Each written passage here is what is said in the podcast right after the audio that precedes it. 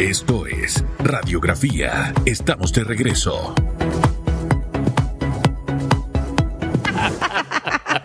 Alguien dijo por aquí, es abogado, debe pegar duro.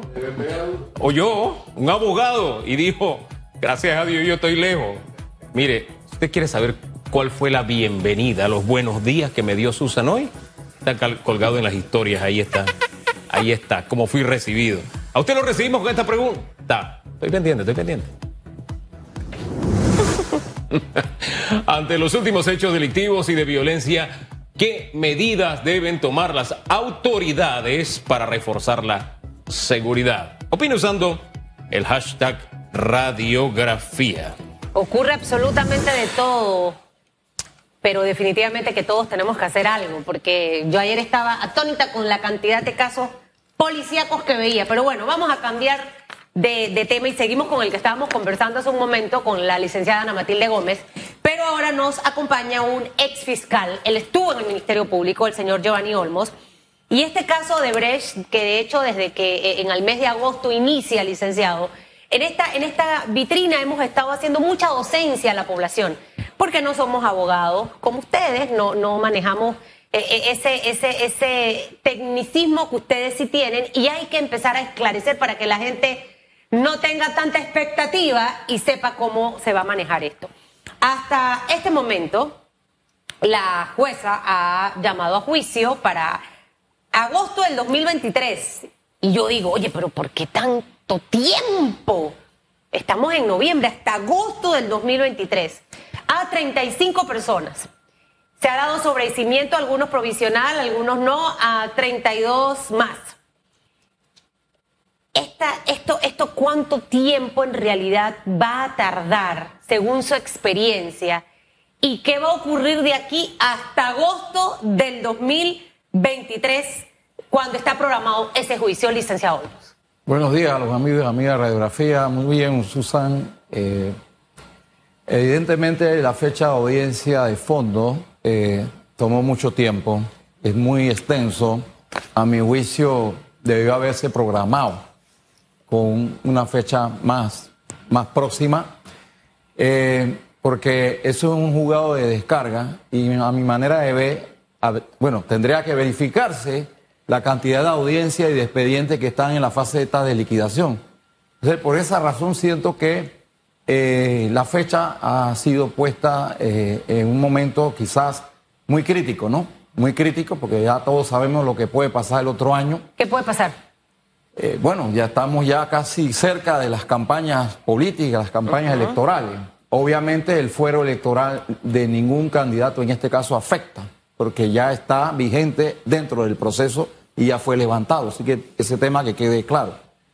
Pero puede pasar también que el Ministerio Público no esté de acuerdo en este momento cuando quede ejecutoriado y en el momento que ya todos conozcamos el contenido del auto y que el Ministerio Público tenga conocimiento y analice la conducencia de la parte motiva y la parte resolutiva, el Ministerio Público entonces le correspondería analizar si aplica recursos de apelación.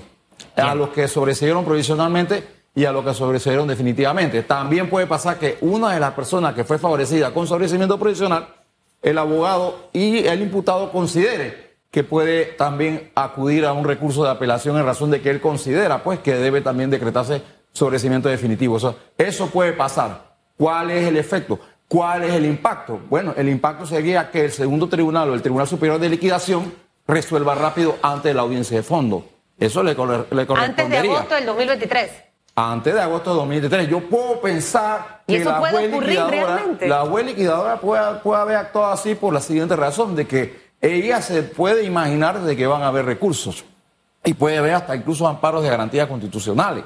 Todos estos recursos que, que ella dirá, bueno, voy a ponerlo en esa fecha para los efectos de evitar que esa próxima audiencia se, se caiga, pues como se dice pues en el argot judicial.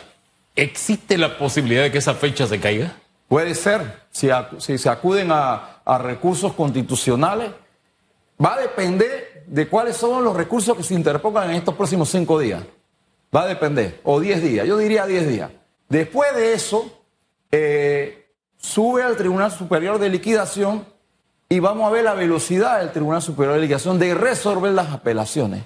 Claro, todas las apelaciones se hacen en el mismo auto. Claro. Ahí mismo en la notificación o en escritos. Inmediatamente se, se dé en el plazo de notificación. Eh, en un término de cinco días. Puede dar entre cinco o diez días, se puede dar esa situación. Ustedes aquí a diez días ya tienen que saber si hay recursos. Ah, descontando los días libres, ¿no? Descontando los días libres que no, no, no aplica el término. Vamos a especular un poco, porque todavía los nombres de las 32 personas hasta ahora no se conocen. Eh, nos decía la licenciada Ana Matilde que en un par de días ya debe conocerse esa lista. Cuidado hoy en la tarde, cuidado mañana. Bueno, el jueves no, porque es feriado, quién sabe, no sé, se, se la tiran en la tardecita del miércoles. Este, y, y al final especulando que dentro de esas 32 personas estén los dos ex, presidentes y entendiendo que uno tiene aspiraciones para el 2024, eso no hará que aceleren un poco el proceso para no llegar al 2024 con esto. Eh, bueno, mire, yo creo que esto puede durar hasta después de las elecciones. Este, este caso puede prolongarse más allá de las elecciones independientemente de quién corra o no corra, eso puede pasar. Y eso no eso cómo, eh, eh, ¿Cómo se prolongaría teniendo la fecha en agosto? De la siguiente manera. Eh, ocurre la apelación, ustedes van a poder medir, van a poder medir lo que va a pasar una vez eso ingrese al Tribunal Superior de Liquidación y de la velocidad que el Tribunal Superior de Liquidación resuelva. Luego de eso, ya entonces viene la audiencia de fondo. La audiencia de fondo me dice que es agosto, ¿verdad? Bien, agosto del 2023. Viene otro plazo, otro plazo que se puede prolongar en razón de la cantidad de fojas. Porque ahí se va a debatir la culpabilidad. que se debate la culpabilidad? Se debate el dolo. ¿Actuaste con dolo o no actuaste con dolo? ¿Eres inocente o eres culpable? Y luego de eso viene, eh, luego de agotado el acto oral de la audiencia de fondo, donde intervienen todos los abogados, bueno, el resto de los abogados que queden pues en el llamamiento a juicio, eh, viene la sentencia final. Y esa sentencia final, esa sí es apelable. Y esa, esa eh, bueno, eh, perdón, es apelable y vuelve al Tribunal Superior. Vuelve al Tribunal Superior, así imagínense. Ya estamos ya en el 2024. Con lo Y además de eso, además de eso, puede ocurrir lo siguiente, que luego que el Tribunal Superior resuelva el fondo, porque es el fondo ya, eh, eh, le, favorece a todos el recurso de casación. Mire, la explicación que acaba de dar usted, en pocas palabras, amigo televidente y radio escucha, entendiendo que quienes están dentro de esas 32 personas tienen un cuerpo de abogados que va a valerse de todos los recursos habidos y por haber. Así que creo que no podemos pensar que no van a, a, presentarse los recursos. Quien piense que eso no va a ocurrir, creo que está viviendo en otra, en otra galaxia. Lo segundo es que pudiera existir la intención de hacer este proceso rápido, pero la cantidad de recursos que se puedan ir presentando va a alargar el proceso por lo que pudiera suceder que pase después de las elecciones del 2024. Dicho esto, fiscal, ex fiscal, yo le hago dos preguntas. Em, en, este proceso, porque ya toda este, esta parte de las pruebas y demás culminó el 29 de septiembre, ¿ok? Eh, eh, prácticamente un mes y días fue que se tomó la jueza para tomar esta decisión de llamar a juicio a 32 personas. Ahora cuando arranque todo esto, si es que inicia la audiencia en agosto, ¿allí qué ocurre? ¿Allí qué pasa? Ahí nuevamente se presentan más pruebas, o sea, se aportan otras pruebas, o sea, ¿qué ocurre? ¿Qué ocurre si llegase el caso de que vamos a ver en agosto del 2023 la audiencia? Estos son los tiempos. Luego de surtida la notificación, si hay apelación, sube al Tribunal Superior. El Tribunal Superior resuelve y baja. Luego viene un periodo de pruebas antes de la audiencia de fondo. En este periodo de pruebas, antes de la audiencia de fondo de agosto de 2023, son las pruebas que se perfecciona en este periodo, se agota en este periodo, se discuten las adiciones que puedan venir de Nueva York, de Miami, de Andorra, de cualquier otro país, ahí se perfecciona. Y en la audiencia de fondo, ¿qué ocurre? Alegatos. Se le pregunta a Giovanni Olmo, ¿usted se declara inocente o culpable? Yo me declaro inocente. Inmediatamente entonces entran los abogados a discutir, a sus argumentaciones. Claro, En ese momento también puede darse lo siguiente, que se agoten pruebas extraordinarias que la juez pueda considerar que son admisibles o no, que habría que ver si eso ocurre, que pueden llevarla a ese mismo día. Ese mismo día, aparte de las pruebas que fueron practicadas por el Ministerio Público en la investigación, aparte de las pruebas que fueron evacuadas en la fase plenaria, lo que hace el abogado defensor o abogada defensor es que el mismo día de la audiencia de agosto del 2023 puede llevar pruebas extraordinarias que sean conducentes, pertinentes y eficaces en razón a ese término probatorio. Y la juez, a su leal saber entender, ese día, agosto del 2023, decide si las admite o no las admite. Mire que nos ha hablado de pruebas, nos ha hablado de diferentes escenarios y hay uno que tradicionalmente forma parte de la justicia panameña. Antes eran los cuellos ortopédicos, después eran los balcones, los bastones, después salían con andadera, personas que al par de minutos ya saltaban, o sea, sucedían milagros extraordinarios, ¿no? Pero ante la justicia, ante el llamamiento, eso, eso no es una figura nueva, ¿verdad? Eh, ¿Esta figurita es válida en este álbum ahora o, no? Eh, en la audiencia de fondo, que es donde se debate la culpabilidad, es importante, impostergable que esté el imputado y la imputada en la audiencia. Dependiendo de la incapacidad, un dolor de brazo, un dolor de estómago, un dolor de cabeza, me duele la uña, ¿qué puede ocurrir? Usen la tecnología sea, el mensaje que le mando a la presidenta de la Corte, a la juez liquidadora, que en esos casos, dependiendo de la incapacidad, entonces apliquen la tecnología. Ahora, es decir, que, que obviamente estás incapacitado eh, y que puedes entonces vía Zoom o vía tecnología a participar en la audiencia, pero va a depender de la incapacidad. Pero fíjese lo que usted nos habla, depende de la incapacidad, que hemos tenido casos de gente que Mire, yo en el tema de salud, a mí me gusta jugar con ese tema, pero hay que decirlo, hay gente que ha argumentado tener desde cáncer de próstata, tener problemas cardíacos, etcétera, y al par de días está bien. Entonces, ¿cómo medir esto de la, la gravedad del padecimiento para tomar una medida sabiendo que ya se han publicitado casos como esos, de que hasta de cáncer se ha utilizado el argumento, imagínense. Hay un mecanismo, hay un mecanismo eh, eh, yo también respeto mucho, don Hugo, el tema de la salud, eso hay que cuidarla, por encima está la salud de todas las personas, pero sí hay un mecanismo eh, viable. El tribunal puede considerar, dependiendo de la incapacidad, de que esa información de la incapacidad, de ese certificado de incapacidad, sea revisable por el Instituto de Medicina Legal y Ciencia Forense para que se constate si es, si es confiable. es, confiable el trabajo del Instituto de Medicina Legal. Es la más confiable, o sea, es la que más los jueces admiten. Pero lo que, lo que le he entendido es que en, en esta fase es importante que esta persona que esté dentro de la lista de los 32 llamados a este juicio tienen que estar en la audiencia, ya sea físicamente o por Zoom. Así es. O sea, pero no puede pasar como vimos en el mes de agosto y septiembre que las personas en realidad no tenían que estar allí presentes, las que estaban dentro de el, inicio de este proceso. O sea, ya cambia aquí el panorama. La audiencia preliminar no es necesario que estén los imputados, así que en esta sí tienen que estar, porque es, importante que estén presentes en una es un requisito procesal. Ahora, le pregunto... No se puede obviar. Sí, disculpe, hay un detallito nada más, porque también el tema de los abogados ha ocurrido que me, me saqué una muela ayer, entonces no puedo ir a representar a mi defendido ese argumento tampoco es viable en la audiencia ya de fondo. Ya conociendo la experiencia que ha tenido el tribunal, eh, pienso que en eso se va a solventar con abogados defensores de la Defensoría Pública. Eso se puede solventar.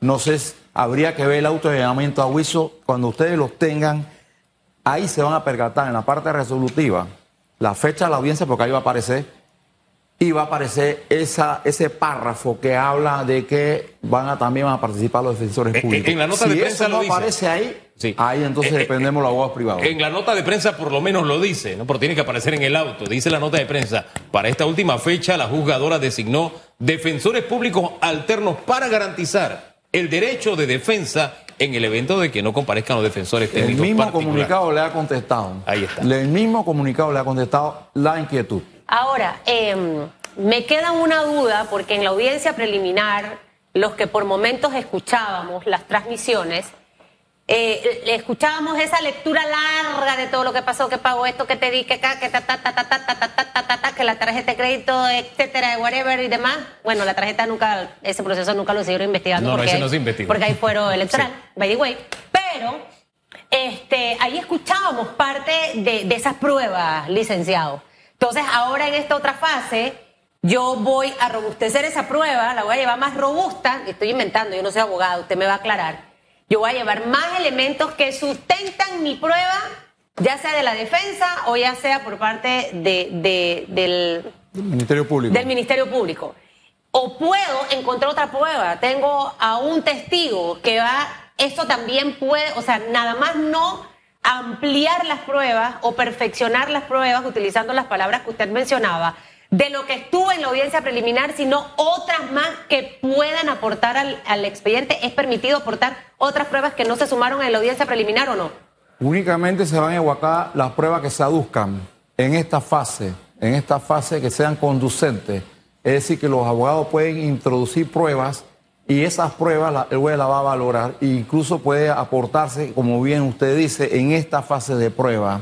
Eh, quizás eh, se va a tener mucho cuidado, porque pueden ser pruebas testimoniales, la cual no tienen nada que ver con la investigación. Eso puede ocurrir. Pero puede haber pruebas periciales, pruebas de expertos, pruebas ¿Qué es testimoniales. una prueba pericial y qué es una prueba de experto para que la Ajá, gente la- entienda? Las pruebas periciales que estén ya en, la, en el expediente son aquellas que han sido emitidas por una persona con conocimiento en un arte, en un oficio, en una ciencia, y él va en esta fase que viene, en esta que viene, a ratificarla, a confirmarla, a, a evacuarla. Y todo eso puede ocurrir, eso va a ocurrir en la audiencia de fondo. Es decir, yo hoy, bueno, después de los 10 días, por decirlo un, un- un término, yo invoco a Giovanni Olmo como testigo experto. Y yo esa prueba la voy a evacuar en la audiencia de fondo. Es decir, que esta es la fase de aducción. Aducción. Susan Elizabeth, quiero que vayas a declarar el día en agosto del 2023. Pero tienes que explicar por qué.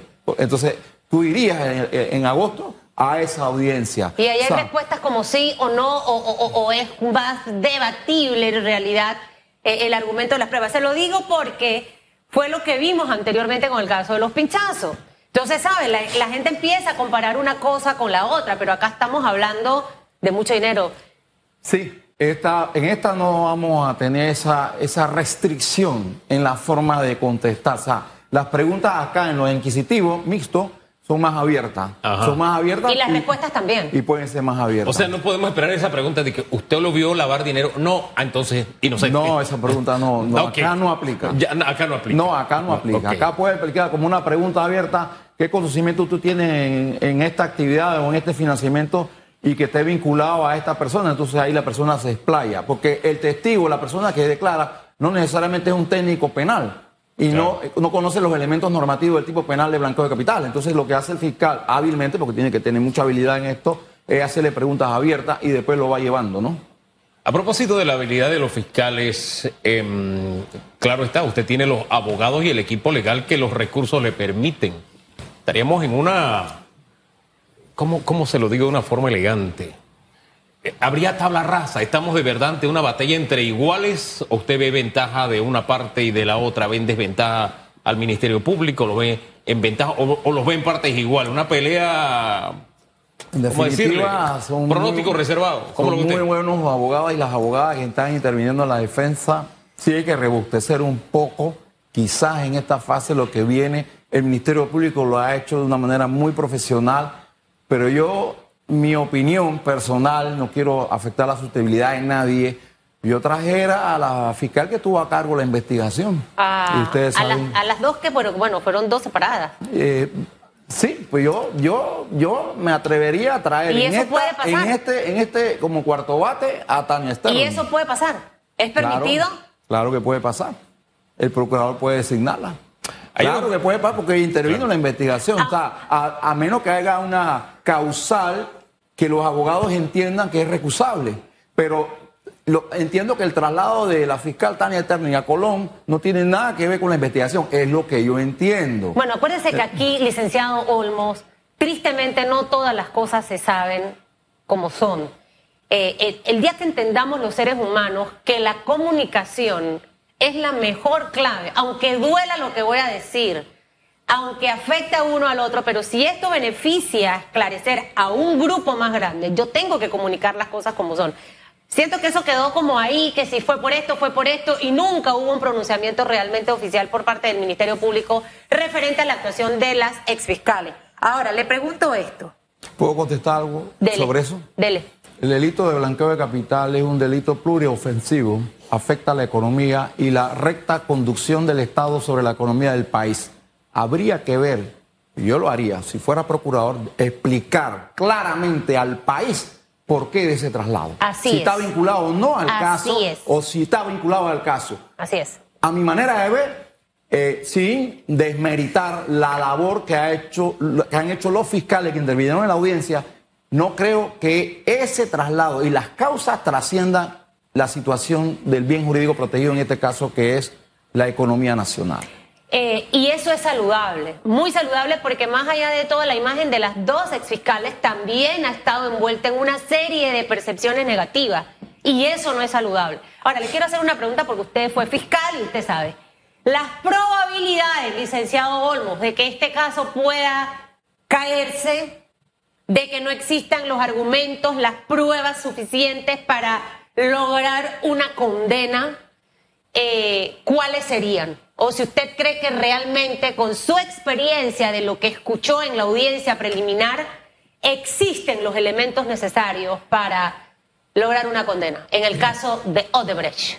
De lo poco que sé, porque no soy abogado en ese expediente, de lo que pude ver eh, en, la, en la transmisión, eh, acreditado el hecho punible, acreditada la antijuricidad, que significa que es la violación de toda la normativa vinculada, por ejemplo, al derecho administrativo económico, al derecho bancario y a otras ramas del derecho, y probada esa antijuricidad y el hecho punible, dudo mucho que pueda existir un elemento que trascienda y que pueda en un momento dado que la juez declare inocente a algunas personas. Puede darse que sí, pero pienso que ya acreditado el, hecho punible y como es un tipo penal complejo, un tipo penal que tiene muchas variables y que ha- se ha tratado de transmitir y se ha tratado de explicar en cada una de las fojas y en cada una de las valoraciones de la prueba que ya ha hecho la juez en este auto, eh, que supongo yo que se ha hecho, entonces podemos nosotros entender que es muy difícil que se caiga para decir, oiga, se declara inocente a todos las personas. Wow. Pienso que sí va a haber condena,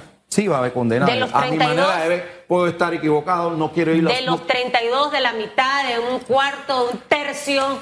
Puede darse condenas ahí, eso sí tenga la plena seguridad, pero también pueden darse situaciones de declarar, inocente. Quisiera mirar a futuro brevemente para terminar, pero también a pasado, a la primera respuesta que usted nos dio, porque usted esperaba una audiencia más cercana, más próxima. Eh, sin embargo, hace como una semana, al- allegados a uno de los eh, enjuiciados, se estaba quejando de la fecha en que iba a ser la audiencia. O sea, de antemano estaba diciendo que se estaba poniendo delante de otras audiencias. ¿Cómo se establece eso de la fecha de audiencia? Si uno la puede poner antes, después, de acuerdo al trabajo que tiene eh, el despacho, no sé. ¿Cómo, se establece la fecha de audiencia? Eso mirando a su primera respuesta. Y mirando al futuro, el principio de publicidad de este caso creo que fue determinante en la opinión pública. A mí me sorprendía cuando habría, mm, qué sé yo, el enlace de YouTube de Eco, por poner un ejemplo, la cantidad de gente que estaba pendiente. Y así habría otros sitios de YouTube y la gente estaba pendiente de lo que estaba ocurriendo allá. Creo que eso fue determinante. El principio de publicidad debe estar vigente para esta audiencia también. Esas dos cositas. Eh, el cuadro de audiencia la maneja el tribunal en razón de la cantidad de expedientes que maneja el tribunal y la cantidad de audiencias pendientes que tenga a fijar. Es decir, a mi manera de ver, se ha ido muy lejos la fecha de audiencia de fondo. Pero eso va a, depender de la cantidad de llamamientos a juicio que tiene el tribunal, de la cantidad de acusados de cada de esos expedientes que tiene ese tribunal, para los efectos de entonces decir de que no había espacio para fijarla antes. También hay que recordar que esta audiencia puede tomar igual la cantidad de tiempo que tomó la anterior, la audiencia preliminar. Por esa razón pienso que hay que analizar, y eso puede explicarlo la, la Corte Suprema, la cantidad de casos que tiene el tribunal e igualmente determinar si eso influyó para que la juez fijara la audiencia de fondo en agosto. Pero ahí no hay discrecionalidad de que yo pongo esta mañana, no. No, no, ahí no, puede haber no puede, la juez, eh, motus propio no puede decir, bueno, yo a mí me da la gana de ponerlo en agosto, no, porque eso va a depender de la cantidad de trabajo que tenga la juez y de la cantidad de audiencia que tenga pendiente. Y a su última pregunta, pienso que fue un éxito que la Corte Suprema eh, publicitara eh, esta audiencia. El principio de publicidad es uno de los principios rectores del nuevo sistema penal acusatorio y de esa misma manera eh, es bueno y es sano y es saludable que esta audiencia también se publicite como se ha hecho anteriormente. Gracias. Muchas gracias. Hemos tenido nuestra clase de derecho en el día de hoy de forma gratuita. Esperamos que todos los televidentes y radioescuchas eh, hayan podido en realidad captar toda la información para ir entendiendo lo que va a ocurrir, porque eh, a veces la expectativa, ah, no, eso ya se va a resolver. No, tenemos que entender paso a paso cada etapa de lo que puede ocurrir y, estar muy pendientes al final del camino, ¿no? Eh, de lo que vaya a pasar. Hombre, y es una fuente que tiene un valor añadido, y eso se lo digo aquí. Hay gente que ha sido testigo de lo que usted vio, de la violencia a la que uno es sometido aquí, Ah. Y, cuando sale al aire guardan silencio, de que yo no vi nada. Pero usted sí se atrevió a decir públicamente que es testigo de lo que aquí pasa. así que eso habla de su valentía. Gracias. No me mire así. Vamos a la pausa mejor. Él ahorita se va, yo. Y usted es el que queda aquí conmigo. Santo. Pero pues. En breve regresamos con más de Radiografía.